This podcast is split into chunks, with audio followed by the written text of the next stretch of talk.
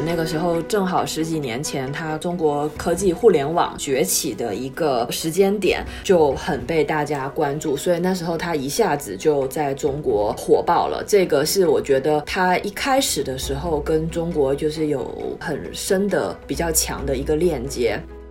所以看到这一条的时候，我就特别的有感触。趁今年应该是十二月三十一号我们的家庭聚会的时候，我可能就会去实践这件事情。他是这么写的哈，他说趁着父母还在世，用录音设备采访他们，不停地问问题，你会有惊人的收获。请人把他们的经历做成口述史、纪录片或者写成书，对他们对你的家庭来说都将是一份厚礼。因为每个人在做决定的时候，总会考虑到谁谁谁会怎么想，我做了一件事情，谁对谁谁谁会有什么不好的影响，正面的或负面的影响。但是他直接说是相信我，并不存在他们。其实这个他们就是我们可能还是要回到怎么做更好的自己这个身上。愉悦干货，提供坚果般的无负担商业与品牌营养。欢迎收听《B B 商业与品牌》，在这里我们一起聊商业与品牌的有趣故事。我是 Linda 拿铁林，我是 Sean。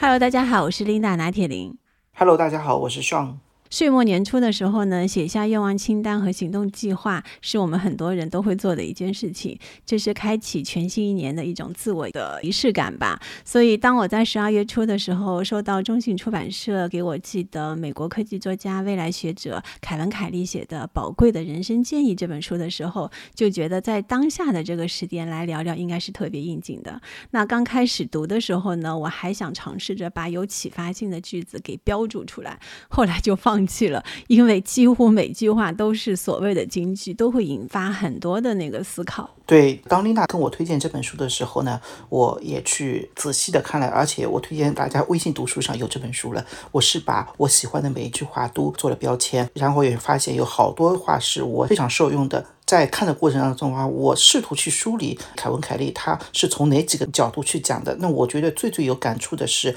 他好像会把他整个人生当中的最宝贵的关于生与死、关于工作的东西，好像都已经分享出来了。对，我觉得啊，它其实主要是从三个方面我梳理出来，一个是工作，还有个就是关系。你不管是跟家庭的成员的关系，跟同事的关系，还是你周遭的一切关系，以及自我成长，我觉得主要是这三个方面，其实对大家都是非常有启发。至少我看了之后，其实有很多都会引发很大的一个思考吧。我们在节目的最后也会一起分享一下个人的一些感悟吧。说到这里，我们其实应该先请出我们本期的嘉宾，宝贵的人生建议的版权老师。是我们中信出版集团作家经济代表 Janice 老师和我们来一起来聊聊凯文·凯利和他的这本书，以及可以给到我们的启示。那在中国的话，网友们给老爷子起了一个昵称叫 KK。那接下来的话，我们也会直接用 KK 来代表凯文·凯利。好的，欢迎 Janice 老师。Hello，Linda，Hello Sean，呃，很高兴来到 BB 商业与品牌。大家好，我是来自中信出版集团的作家经济代表 Janice，很高兴今天能到节目上跟大家一起聊一聊。欢迎 Janice 老师啊！我第一次知道 KK 呢，是因为他的作品《失控》，那探讨了如何应对复杂的、不确定和不断变化的这个世界。其实，在互联网圈和科技圈，这本书是非常非常的红的。那书中也提出了很多关于科技啊、生物学和哲学方面的一些观点。后来呢，我发现他原来是美国鼎鼎大名的科技媒体《连线》杂志的创始主编之一。那我觉得很厉害，因为其实我们现在熟知的很多，比如说 Steve Jobs，我不知道 Elon Musk 是不是也受到《连线》杂志的很多的一些启发，相当于他们很多就是硅谷的科技界的，我觉得是一些引导性的一些刊物吧。那后来其实 KK 他有很多次来到中国，感觉跟我们之间的距离是越来越近了。所以 Janice，你能不能帮我们分享？一下你所了解的 KK 是个怎样的人？因为我知道，其实他来国内做活动，基本上你都是陪着的，对吗？KK 的话跟中国的链接是比较强的，在美国的那些作家里面，那你觉得为什么会产生那么多链接？一些原因是什么？好呀，其实因为 Linda 刚刚讲了很多的问题，然后呢，我觉得我可以几个部分来跟大家分享。首先，因为大家都很熟知道，其实 KK 他就是连线的杂志的创始主编嘛，大家对于他在科技啊 AI 这一方面，就是经常把他称之为就是一个预言家。所以其实他最早最早的时候，就是他出那个失控的时候，其实那时候对中国的影响还是特别大的。其实我们在跟 KK 去问这个问题的时候，他说其实最早失控这个书在美国出的时候，其实没有那么的火，刚好那个时候并不是赶上一个美国的市场，它很热衷这个话题的时候。但是当这个书它在中国出版的那个时候，正好十几年前，它中国科技互联网崛起。的一个时间点，所以就很被大家关注，所以那时候它一下子就在中国火爆了。这个是我觉得它一开始的时候跟中国就是有很深的、比较强的一个链接。这十几年一直以来，就是整个中国市场都还是比较关注科技前沿，包括 AI 这一方面、商业等等的这些话题。所以 KK 可能在我们的心目当中就一直被放在那个地方，就是撼动不了。而且因为他还会再提出不同新的观点嘛，我觉得首先这个是第一个，他跟中国开始比较有强链接，然后一直到现在，为什么大家都还很关注他的一个原因。那当然就是刚刚 Linda 我觉得也说的特别。对，因为他也是一个很有名的，就是《连线》杂志的这这个创始主编嘛。那这本杂志它内容影响了好多人，包括像您刚刚讲的硅谷的这些大佬等等的。对，所以我觉得这个是一方面。我也可以跟大家分享一下，因为 KK 他自己本身他非常的喜欢旅行，他也非常喜欢到中国旅行。而且其实他说他旅行的时候不是特别爱去一些一线的大城市，他反而比较喜欢到一些小的城市跟一些偏远的地区。他有几次到中国来的时候，其实都是选择了一些偏远的地区去旅行，因为他很喜欢观察人的生活。因为大家说他是预言家嘛，但是他一直很反对大家给他的这个称号。他说，其实因为他从小生长的地方并不是一个高科技围绕的地方，他就是生活在旧金山附近的一个小的城市。可能他小的时候连电话呀什么东西都没有，因为这样子的环境之下，他。就很擅长于去观察生活、观察人，还有一个就是他很喜欢看科幻类型的书。可能种种因素加总起来，所以让他去写出像《失控》这样子的书。他说他的这些预言都是基于他对生活的观察，他所想象的一些未来，不是说凭空想象出来的。他的所有的想象都是基于我们现在已有的一些技术，他会在未来的情况之下会产生更好的一些科技链接。比如说，包括像我们以前可能没有想到，就是说会有 ChatGPT。T 或是元宇宙这些东西，但这些东西可能在他的想象跟他结合他的科幻阅读里面，他能去想象出来这样子的一些场景，所以他把这些东西写了下来，让我们觉得就是说，哎，他好像是一个未来的预言家。那刚刚讲了这些是想表达，因为他透过一些旅行，当然他这个旅行的地方很多，包括是在中国偏远的城市，因为他对生活的一些观察，他的一些阅读。的习惯让他好像有了一个我们非常大家都想要的一个预言能力。我觉得这个是另一方面，从他的旅行经验来讲，跟中国可能有一些链接。我查了一下他的资料，他其实最早好像九十年代的时候就来过中国。那疫情之后，在今年他又来了中国。我不知道，就是这一次他来中国，跟疫情前感知到的中国，他体感上面有大的一个差别吗？嗯，我觉得，因为他之前来中国，可能一个是时间比较久了，另外一个他之前来中国的时候，可能旅行会多一些。但是因为他这一次来，我们主要是邀请他来参加 ESG 的峰会。因为他今年在我们就在中信出了两本书嘛，一本是五千天后的世界，其实还是跟 AI 科技有关系的内容；另外一本就是我们今天要讨论的这个宝贵的人生建议。所以其实他这一次来的行程更多是在参加活动，接受很多媒体的采访。当然，就是我觉得这一次给他的感觉应该是特别好的，这特别好不是我自己说的，是他自己说的，因为他可能看到就。就是中国现在很多特别先进的地方，他也问了我们一些，就是很多我们在互联网上的操作啊等等这些东西的。再来就是因为我们在他来华的时候举办了几场就是线下比较大型的活动。他非常的感受到中国读者跟中国民众的热情。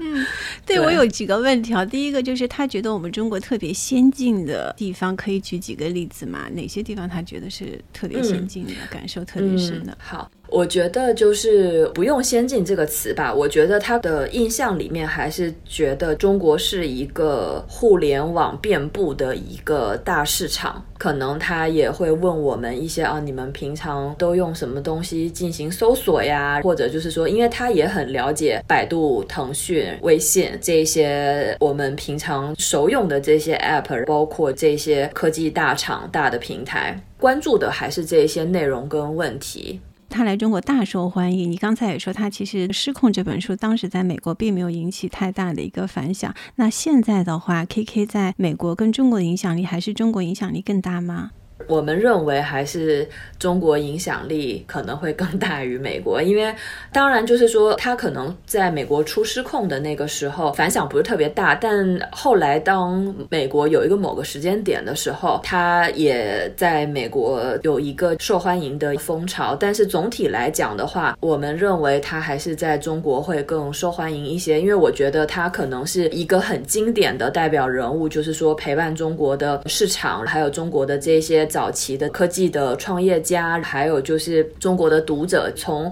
我们要开始关注科技这个事情的时候，这个人就已经马上出现在我们的视野。所以我觉得他的这个陪伴对中国市场的影响力，跟在美国还是不太一样的。我们觉得在中国市场还是比较大。这个情绪的价值很不一样。嗯、是的，是的，对。嗯，就我了解，好像他本身这个人对中国文化的亲近其实是非常强的。比方说，呃，《失控》这本书当中，他喜欢引用老子的《道德经》，就道生一，一生二，二生三，三生二五。就是因为可能他对中国文化的亲近，中国的读者也反过来可能会对 KK 特别亲近。是的，就是我觉得会有不一样的情感吧。你看，像我刚刚讲的，比如说他的书出了之后，是从在哪个。国家在哪个地区开始火爆的？其实这些他自己都特别有感知嘛。加上刚刚 Sean 分享的这一趴，再来他经常到中国来旅行等等的这些，我觉得种种因素来讲，就是他对于中国的呃市场的情感，我觉得应该还是挺深的，而且应该也是比较重视的。他其实也是看着整个中国的互联网跟科技行业慢慢的成长起来的啊。对，是没错。那我们再回到这本书啊，宝贵的人生建议。整本书的话，其实一共有五百条建议，就是我们中文版有四十条是专门为中文版撰写的。那这个 idea 是谁先提出来的？背后的原因是什么？其实这个背后又有一个故事的。我先说一下，其实当时候会有，就是说中文版会比英文版多几条建议。这个建议是我们提出来的，是中信提出来的，对。但其实我们当时候想法特别简单，因为这个书它英文版是五月份出的，今年的五月份；中文版是今年的九月份在中国市场推出的嘛。当时候我们的编辑可能就是想，哎，希望中文版有一些不同于英文版的一些东西，就是专门 for 中国的读者，给中国的读者一个惊喜。所以当时候我们的这个图书的策划编辑就跟 KK 说，能不能请他在英文版的这些建议的基础之上，多送我们一条，把它放在书的最前面的那个扉页上，做一个特别给中文版的，然后送给读者这样子。结果没想到 KK。就一回复就说：“我给你们四十条。”对对对，然后多出来的这么多条就是这么来的。那之后他多久给了你四十条？很快，因为其实 KK 他这个建议啊，并不是说他一次性写完的，他其实英文版出了之后，他还不断的在写这些建议，因为他的这些建议其实是在他的日常生活当中，他不断的在写，不断的在分享给他的子女。就是他这个动作是没有断的，因为你看我们这个出版有时间差嘛，英文版在五月份，中文版是在今年的九月份，所以其实在这个中间的几个月里面，他还在一直写，所以他没有说我们跟他要求他现写出来，不是，所以他就很快就能给我们，因为他已经有这些东西了。他之后还会再继续出第二版的宝贵的人生建议吗？因为他其实一直在创作的一个过程当中。还不知道了，我们可以问问他。对，但是因为 K K 他可能，对他可能会先在他的网站上分享，因为最早他这个还没出成书之前，就是他年纪到了嘛，他就觉得他要写一些东西，留下一些他觉得很好的人生建议，然后这些人生建议可能是他从别人那里听到的，有可能是他自己的人生建议，也有可能他从书上看到的，他就每年就把这些东西写下来送给他的孩子，因为他有三个孩子，他送完给他们之后，后来他就在他自己的个人网站上分享，没想到在网站上就大受欢迎，所以他后来就决定出版成书。呃，说到送人嘛，其实我看完这本书以后，我脑子里就忽然有了一个想法，这是一个很好的礼物，我想把它送给我的很多朋友们。就像那天我们在群里说的，我们会采购很多。谢 谢谢谢。就是我听下来，这个中文版并不是为中国市场专门写的这些建议，而是说 KK 在不断的创作当中，所以他又把他新创作的那些放到了中文版里，是这样理解吗？可以这么理解，但是我觉得就是说他的这些人生建议吧，是佛大家的，就是是佛所有他的读者，没有国界的这个国界区别。对对对对对，哦。那你觉得这些人生建议的话，因为我们都看过了，如果像我们听众来介绍的话，你觉得它大概涵盖了哪些方面？我觉得几个部分可能都能涉略得到，就是第一个，我觉得。心灵滋养，我觉得大家都很需要的。现在鸡汤是吗？对对，鸡汤对。但是呃，K K 给的鸡汤不是真的那种很鸡汤的鸡汤，还是有理有据的鸡汤，有用的。所以，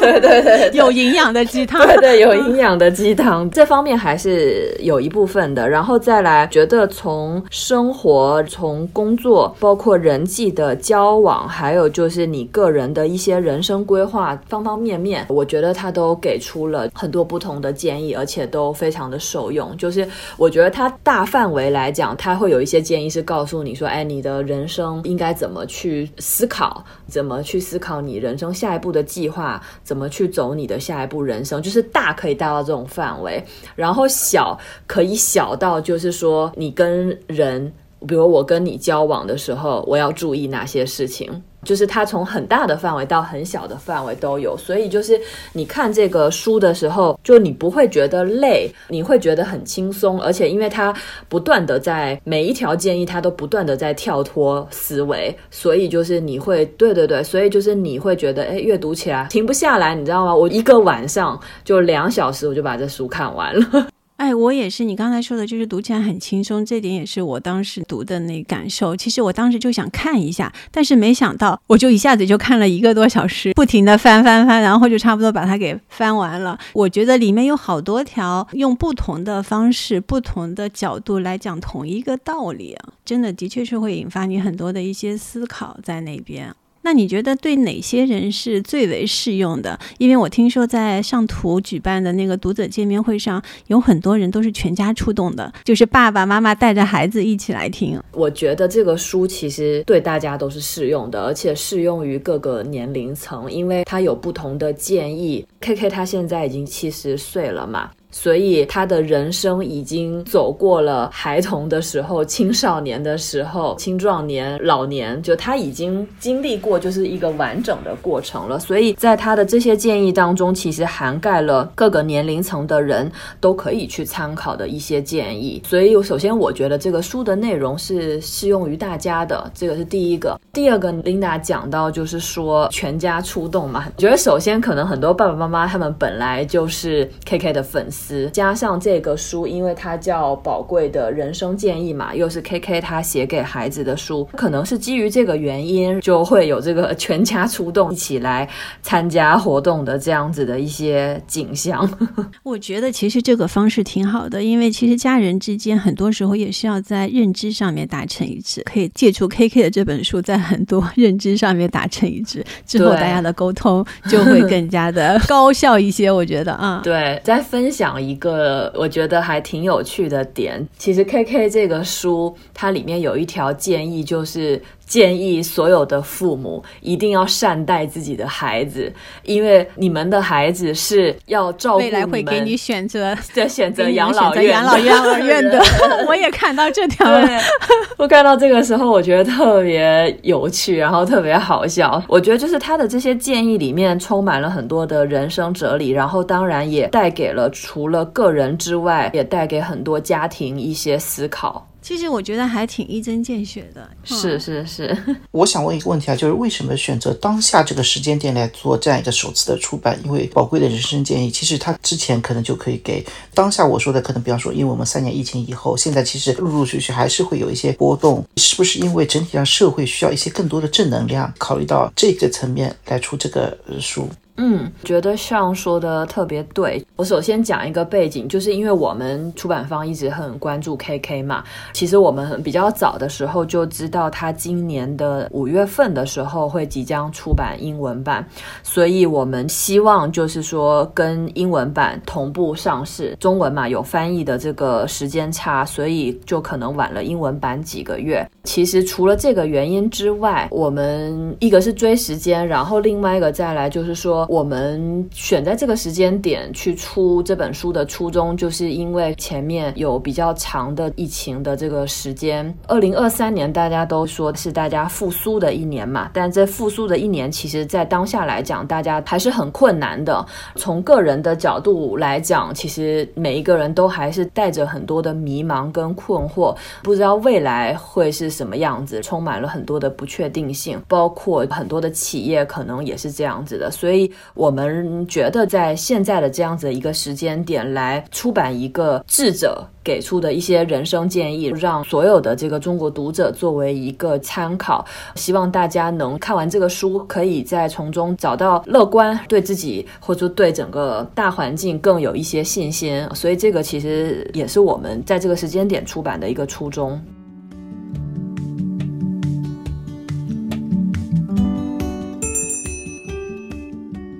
那说了那么多，我们接下来就进入这个分享的环节啊。之前我们三个人也没有对过，KK 给了五百条的这个建议，那我们每个人呢就从这本书里面选择三条觉得最有价值的，二零二四年一定要去付诸行动的三条，好吗？我们就轮流的来说一下，先每人说一条吧，也许也有重复的。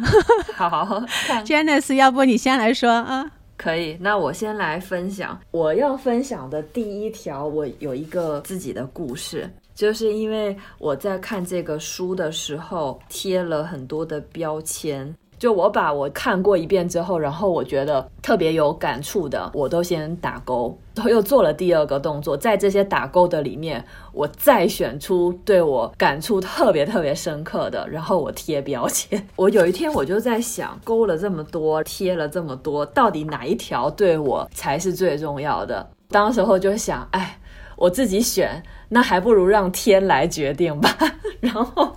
我就你直接盲猜是吗？盲不是我选是吗？我就像翻那个答案之书一样，我就随便翻了一页。我跟你说，这个真的非常的神奇。我随便翻了一页，刚好就翻到了这本书的第三十页。我当下我就拿了一支笔，把这个三十页的这个三十这个数字给圈起来。我为什么圈起来？是因为我现在。刚好在三十到四十的这个阶段的年纪，感觉就冥冥之中翻到了这一页，刚好这一页就有一个我打勾的一条建议，这条我要念给大家听：感恩之心能唤醒你身上所有的美好，这是一种可以不断提升的能力。这个就是我想跟大家分享的第一条，也是我看书的时候我勾选的一条，然后还是我这个冥冥之中想知道这本书 对我影响最深的是哪一条，然后我突然翻开了这个第三十页，就刚好有我打勾的这一条。说到感恩，其实最近这几天也挺感恩的，因为我们小宇宙的年度数据发布了，然后我这几天一直就收到身边熟悉的人把他们的年度的小宇宙播客的那个数据发给我，然后我们的节目列在他的前几位，就是经常听的播客清单里面。我觉得看到这，对对对，就真的很感恩。其实虽然哎，我好有荣幸啊，我好有荣幸可以参加你们节目。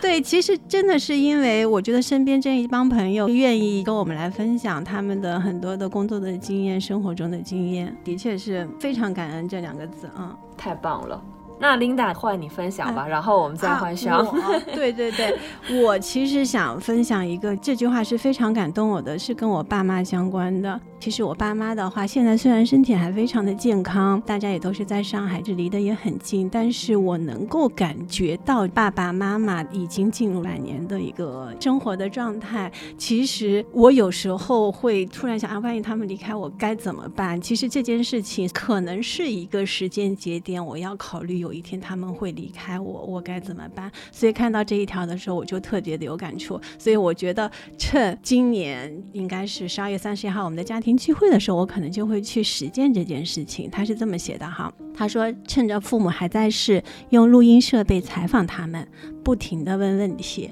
你会有惊人的收获。请人把他们的经历做成口述史、纪录片或者写成书，对他们、对你的家庭来说，都将是一份厚礼。”我觉得这是一个非常非常好的建议。我们在一起吃饭的时候，我就可以，因为其实爸妈也经常会聊，就是我们小时候的，他们小的时候的那些故事和经历。但是我从来没有想过要把它给录下来。如果真的是从现在开始把他们的一些经历，他们在说的他们之前的一个故事给录下来，或者是说我们也可以问问他问题，其实就交流。子女跟年长的父母在一起是交流的时候，把这些给记录下来，我觉得这应该会是一笔非常非常珍贵的一个家族的一个信息记录宝库。我觉得不仅是我们一代，我的儿子，可能他的儿子儿子都可以用这样的方式给记录下来。我也希望所有的身边的朋友们和听众们，如果可以做这件，其实非常简单，就是把你跟父母聊天的方式给他记录下来就可以了。对，可以录音录下来，也可以拍视频。对，我觉得 Linda 讲的这个特别对，因为我当时候看到这一条的时候，我也特别有感触，而且就是看到这条后，你会好像那个心突然触动了一下。对对对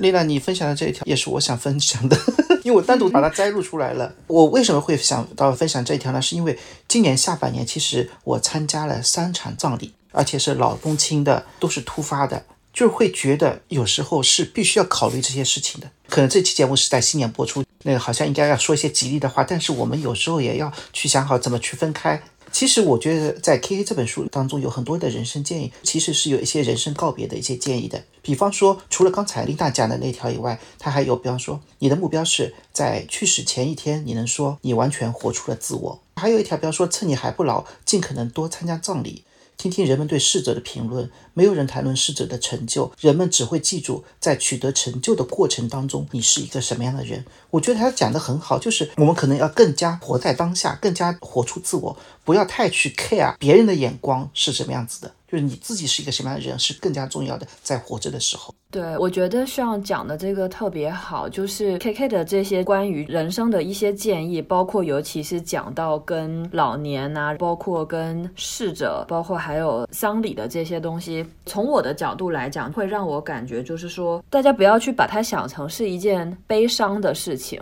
更多的就是说，我们从这些事情上，其实我跳脱另外一个角度来讲，就是我们每一个人都是一个生物，生物它总会有生有死，这个就是一个很自然、很正常的过程。那在这个过程当中，其实我觉得作为人特别的地方，是因为我们有感受，然后我们能表达，还有再来就是我们能把这些表达去说出来，然后讲给别人听，甚至把它拔高像到 K。K 的这个书一样，人生建议的像这样子的一个层次跟内容，所以我觉得就是身为人来讲，我觉得我们更多的可以去透过他的这些建议，去拔高的一个思想的高度，用一个比较神圣、客观的一个角度吧去看待这些问题，就不是说完全的好像只是说我们沉浸在悲伤当中，其实是可以从这个过程里面去学习到很多的东西的，而且我们去学习得到的东西，我们还可以在。传承给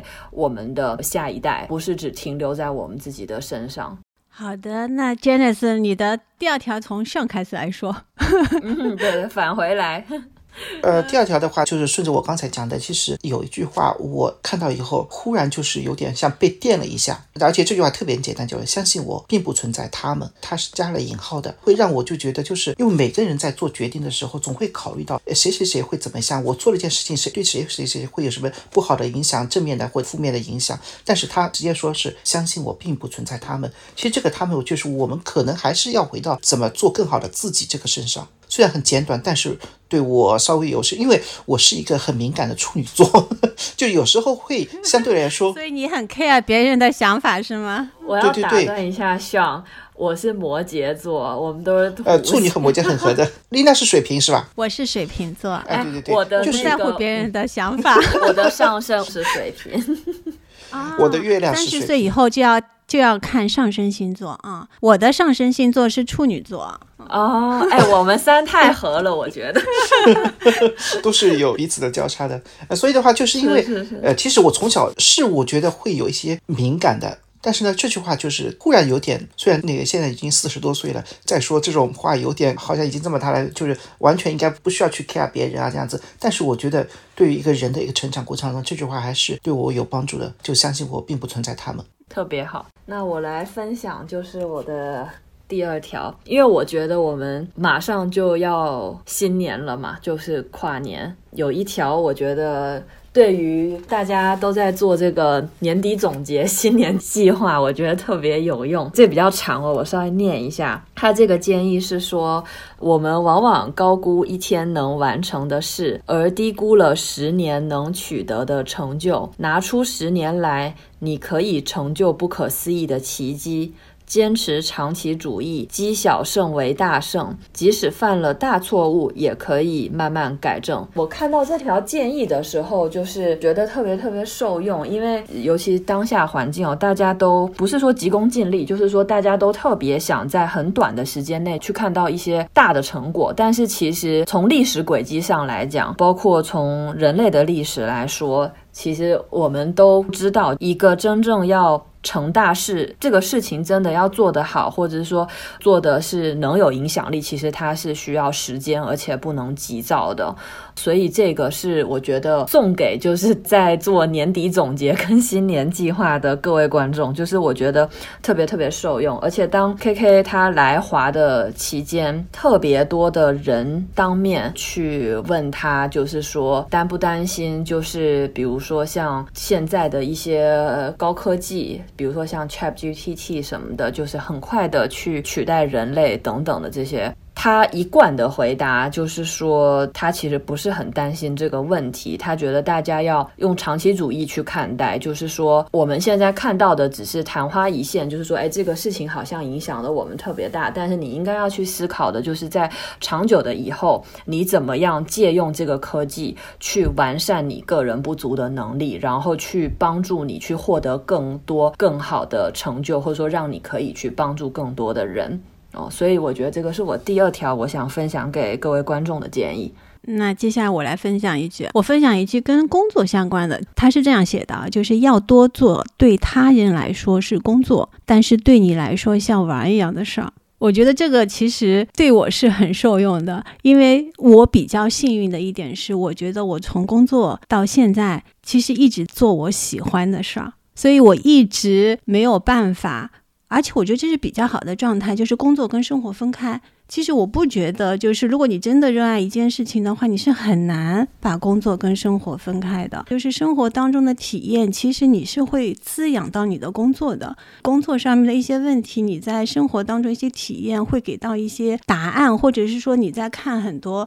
在旅行啊或者看展啊什么的时候，其实你 somehow 可能是会想到工作方面有哪些地方是可以借鉴到。工作方面的，因为有很多人是说工作跟生活就是分开，你下班以后就不要再来烦我了，我不想再参与到任何的工作当中去。我一直觉得，如果你对工作是这样的一份态度的话，我都觉得你挺可悲的。不要有人来骂我，我只是觉得你可能没有找到自己喜欢的工作，这不是你热爱的一份工作。对对对对对，我就帮你。我觉得你应该去换一个工作。我真觉得，如果你是这些年轻人，或者是你在工作当中觉得啊，工作我就下了班我就再也不想工作，那我真的建议你去换一个工作。可能你真的不适合这一份工作，你没办法在工作当中获得乐趣。所以，其实真的就像 K K 说的，要做他们认为你在完成公司的一些任务，但是对你来说，其实你就像玩一样，你其实非常 enjoy，你也非常的喜欢这份工作。所以，因为我觉得你只要像玩一样，你不会觉得累，你会越做越开心，在工作上的表现也会更好一些。我觉得，所以这个我觉得对我的价值，以及如果我要给听众一个建议的话，是希望他们可以找到这样的一份工作，让你觉得你很愿意把工工作也带到生活中，然后生活当中也可以融入工作。大家其实彼此是没有办法分得那么开的。对，那我们先在这预祝一下，就是正在找工作的 那个听众朋友们，下一份工作一定要找到像 Linda 说的这样子的工作。这个完全可以放到这个新年新希望当中。你现在说到工作，我顺势说一下我的第三条，因为其实也是跟工作相关的这一条呢，其实我蛮有共鸣的。他是这样写的，就是好好培养员工，让他们具备找到下一份工作的能力，但也要善待员工，让他们永远不想换工作。因为你刚才说的是怎么热爱工作嘛，但是其实在热爱工作当中，有一个好的领导其实是蛮重要的。因为其实我在工作当中不是那种很强势的人。我插一句，我觉得你一看就是领导的思维，我是员工的思维。呃，不是不是不是，因为我不是很强势的人，但是呢，在实际的工作过程当中，有很多的小伙伴或者是好多年的伙伴愿意跟我一起合作，所以呢，我我有时候会在想，哎，为什么他们会说我有好的 leadership，但是呢，我不会去 PUA 他们。是这样子工作风格，就是放手让他们去做，但是我帮他们兜底。所以的话，因为广告公司这一句的话，其实我想到 KK 里面有一句话，他是这么说的：他说，如果你想让年轻人做得好的话，你首先要问清楚年轻人想做什么，他背后的原因到底是什么。当你问清楚之后，然后就放手让他们去做。那我跟他灵魂上有一点点小小的共鸣了。这也是可能因为年底了，很多人想换工作啊，但是其实。找到一个好的一个 leader 其实是很重要的，但是的话，每一个 leader 跟员工去跟同事去相处的时候，我觉得这一点也是非常重要的，就是给他们赋予能力，但同时的话，让他们要善待员工，要善待呃合作伙伴，大家都是一起往前进的成长的道路上的一些伙伴，我觉得。我想分享一条是，其实我这件事情是一直是在做的。他是这样写的，他是说人生中至少留一件事情，在这件事上你不追求效率，多花时间享受这件事儿，即使此事非你所长，这是你的欢愉时间，将让你永远年轻，绝不要觉得这么做有什么错。就是给到自己一段时间，其实就是完全放松，你也不去考虑我为什么要做这个，然后我就要虚度光阴啊这些。我觉得这的确是还是很重要的。比如我无论是发呆。或者是看电影、看书，我都可以不觉得这是一个完全不追求效率，也没有时间的限制，想虚度多长时间就虚度多长时间。我觉得这一点我做的还蛮好的。对，呃，我看的时候也是对这句话是有共鸣的。K K 好像是非常重视浪费时间的能力，就是有时候你去虚度一些时光，其实反而是一种宝贵的能量。其实我觉得他不是浪费时间，可能就是放空自己，或者就是找到一个。我觉得每一个人要找到一个让自己可以放松。自己的一个方式，就像我以前，其实现在现在没有什么娱乐新闻，我就是以前的时候，我就看娱乐新闻，我就觉得让我很放松，你知道吗？就是我觉得这是一个让我很放松的一个时刻。现在可能就是看美剧啊这些，因为每个人要找到一个让自己可以放松的这样的一个方式，我觉得是挺关键的啊。这样就你不会精神一直紧绷在那边。那现在我们其实周围的话，很多人都有抑郁症呐。其实很多时候我都觉得，可能是没有找到可以让自己真的放下，然后放松的这样的一个方式。精神、体力都在一个紧绷的那种状态。体力的放松，我觉得锻炼是一个非常好的方式。精神上的放松，就是找到一个你完全可以放空自己的那种方式，这个还蛮关键的，我觉得。其实就是更好的如何跟自己相处，无论是工作还是自己的闲暇时光。其实就是跟自己相处，一定要学会孤独。我觉得这件事情要享受孤独，这个是非常重要的。对，很多人就是还没有办法，或者说还没有学会怎么享受孤独。但是如果能懂得享受孤独的话，其实会给自己带来很多富裕的空间。我觉得人的一生其实就是在不断的发现自己、跟自己和解、跟自己相处这样的一个过程。最终其实都是跟自己的相处的一个关系吧。很多时候过不去，其实也是跟内心的自己过不去。我觉得我分享的这个第三条适用于大家在新的一年二零二四年，因为这个总结完、做完计划，然后总是要出去见人的，所以就这一条建议给到大家是。请客吃饭永远是有效的方法，而且简单易行。这对老朋友很有效，而且也是结交新朋友的好方法。对我觉得这个也挺呼应刚刚就是两位分享，就是说我们要找到一个可以泰然自若的方式。就是泰然自若，我觉得不只是对自己，尤其是面对别人的时候，我觉得更要找到一个方法跟方式。你看，大家就从古至今，大家为什么都觉得吃这件事情？很重要，是因为大家都必须吃，而且在吃上面，大家可以去分享很多自己喜欢的、不喜欢的，或者说在自己的文化里面，什么样的东西是好吃的，有什么特别的东西。所以我觉得这些都可以成为话题。所以我觉得在这条建议上来讲，我觉得看到的时候还挺有趣的，也觉得挺受用。然后我觉得也挺适合大家在新的一年去用的。不知道约人要干嘛的时候，就比如想谈事情，又觉得好像干。聊很尬，那就边吃饭边聊。我很喜欢请别人吃饭。我们公司会说，对 这一点是我们公司会说，没有一顿火锅解决不了的问题。对对对对对对对。因为我觉得 K K 讲的实在是里面的建议实在是太多了，虽然已经超过三条了，但是我还有两条，我是觉得对于大家正在有孩子。我觉得是特别适用的，所以我还是想分享一下。我不知道你们有没有看到这条，他是这么写的：他说，小时候你的古怪之处，能让你在成年后变得了不起。假如你没有失去他，这一条如果对于你的孩子还小的时候，我觉得就是父母一定要珍惜孩子的与众不同，一定不要然后我们。也会发现，我们小的时候的与众不同都被父母消灭。是是是，就是我们一定要不要再做这种把孩子的那些古怪的行为给消灭掉的父母。如果保留下来，可能就是未来的天才。是的，是的，我觉得这一点真的是非常非常的重要。我看到的时候特别有共鸣，因为我现在孩子儿子大概十二岁嘛，他其实开始慢慢有自己的想法，自己要做什么了。以前我们会不能这么做，不能那么做，但是现在会让他自己的方式去做一下。鼓励孩子就是不要说不不不，尽量的是说你可能还可以更好，对吧？你可以换一种方式或者怎么样的。另外还有一点，我觉得也是非常棒的，他写的，他是说要培养坚强的孩子，就要准确的说出你家的独特之处，强化孩子对家庭的归属感，要让孩子。能够自豪的说，我家就是这样的。嗯，我觉得这条我也打勾了，我也有共鸣，大家都差不多嘛。对，因为我觉得其实你要说孩子成为怎样的人，首先你父母是怎样的人，你家庭是怎样的人，我觉得这才是最重要的。现在大家都在说，所有的人都在跟原生家庭和解，就是我们的原生家庭就能是很棒的原生家庭，就是能理解我们的孩子的原生家庭吗？但是我知道这一点非常非常难。我觉得我自己是一个非常能有共情心，能够体谅我的孩子的这样一个妈妈，但是在他的眼里，我不是。就是孩子跟家长，你再认为你是比较能够，我觉得可能孩子有时候就会觉得父母是最熟悉的陌生人。他有时候就是因为你是父母的这样的一个职位，他就觉得有些东西他不想跟你深入的沟通。我觉得有一些，对，我不知道，可能我做的还不够好，也许我做的还不够好。哎，我刚才有时候也挺无奈的。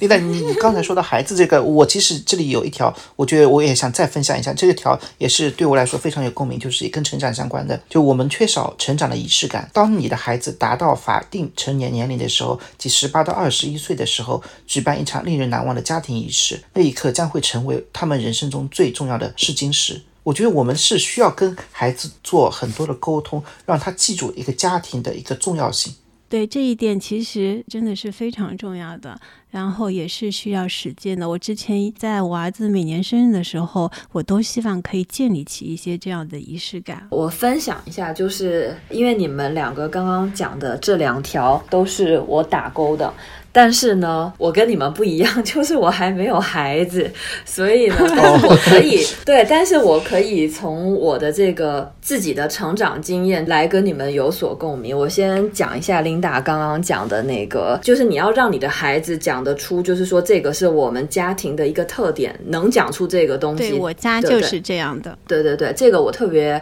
有感触。我看到这一条，是因为我过去的疫情三年，因为疫情需要隔离的原因，所以我。一直就没有回家，因为我家在台湾嘛。我今年的十一的时候，我终于可以回家了。我回了一趟家，就这一趟回去，其实我有特别多的，就是内心的感触。因为你已经三年没有见到你的家人了，然后三年没有跟你的爸爸妈妈面对面。当我回到家的那一刻，并不是说有什么特别的事情，就是很普通的，就是比如说看了我妈怎么叠棉被，然后看了我妈妈是怎么打。打扫家里的，听了我爸爸说一些什么样子的，就是话，哎，然后我就会突然发现，我觉得可能跟我年纪到了也有关系，我就突然发现，哎，原来我平常自己的一些生活习惯，还有一些我做事情或者说面对问题的一些想法的时候，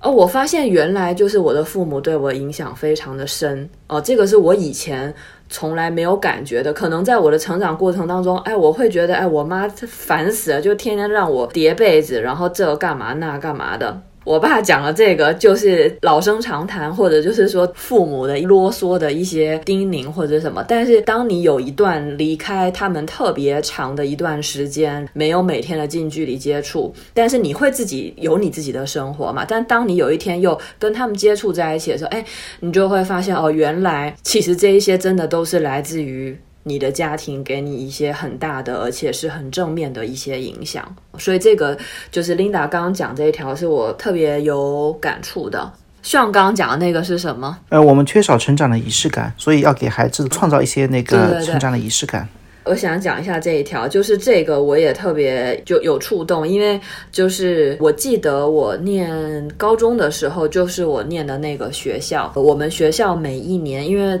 高中生嘛，高三的那一年就是大家成年十八岁的那一年，我们学校每一年都会替当那一届的，就是高三生去举办一个成年礼。这个成年礼会举办在我们学校的大礼堂，会把所有的学生的家长邀请到学校一起参加，不是只是简单来参加，也就学校会要求家长，就是说，请所有的家长来参加孩子的成年礼之前，请你们。先去为孩子刻一个带有他名字的印章。把这个印章带到成年礼上的这个活动来，然后亲手送给你的孩子。哎，我觉得这个我自己经历过的特别有成年的仪式，因为在台湾的话，我觉得可能这边也像很多成年之后，就是我们比如说银行啊，或者是一些你要去办理一些你个人的东西的时候，我们是需要你的身份证加你的印章的，它不是只是说只是你的签名加证件就可以。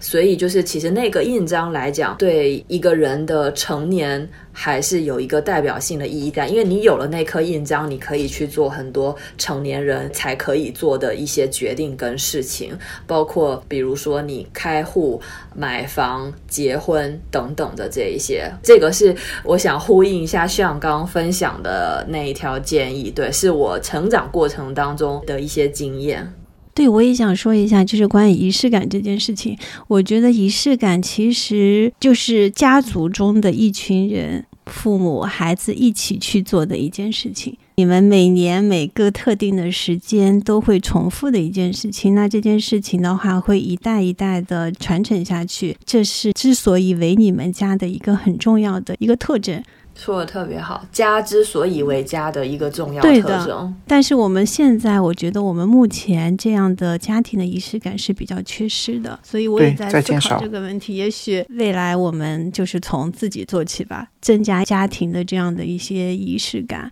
可能对我们整个家的凝聚力、感情，可能都会有很大的一些帮助吧。说这个特别好。其实像传承这两个字，其实在中国的。传统文化里面是非常重要的，但是可能我们有一段比较长的时间，就是随着社会的进步吧，我觉得大家都在追求快速的成长。当你在追求快速成长的过程当中，其实我们会忽略很多人与人之间的关系上的一些细节，其实需要去在乎的一些事情。过去的三年的疫情带给每一个人、带给所有的社会一个很大的打击，但我觉得也确实给了我们一个比较长的时间去有一些不同以往的思考。而且接下来马上是元旦新年和农历新年，其实我觉得我们可以有很多的机会跟家人一起创去做一些有仪式感的事情。是的，而且今年有可能可以放烟火，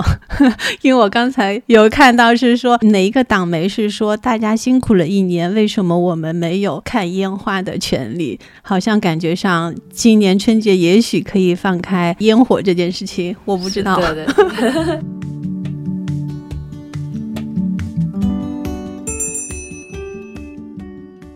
好的，这是我们这一期的 B B 商业品牌也非常的不一样。我们聊了很多个人的感受，从宝贵的人生建议这本书上，因为我觉得这也是岁末年初的一期吧，所以也会做的比较感性一点啊。最后的话，我想说，无论多有道理的人生建议，其实如果不去实践的话，也不会产生任何的价值。最重要的就是立刻马上行动起来，哪怕只选择其中的一条。那今天的这碗鸡汤呢，大家趁热喝下啊。最后引用。K K 的两条建议作为结尾，五年后你会想，假如当初开始行动就好了。那另外一条呢，就是大多数一夜之间取得的成功，都需要至少五年的努力。事实上，任何重大成功都是如此。那再次感谢 Janice 来到我们今天的节目，给到了我们很多的一个分享。那我们今天的节目就到此结束啦，欢迎在评论区与我们留言互动，我们下期再见，拜拜。好，下次再见。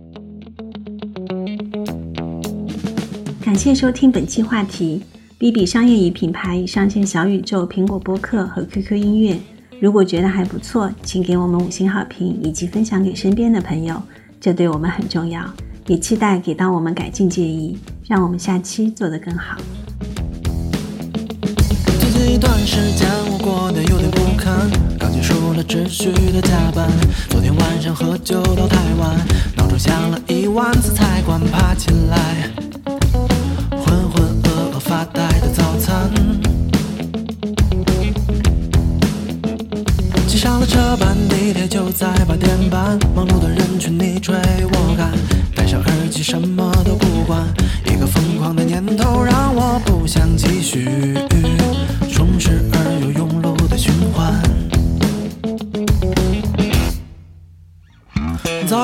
了一秒，打卡坐进格子间，承担了前台新买的耳环，收到三张工作单之前，还有一点气定神闲，面对吧，面对无穷无尽的麻烦。没说过话的同事送来婚礼请柬，会觉得礼又用尽只剩心烦，关系只不过是互相点赞，礼物只想送一封邮件去寒暄。没那么简单。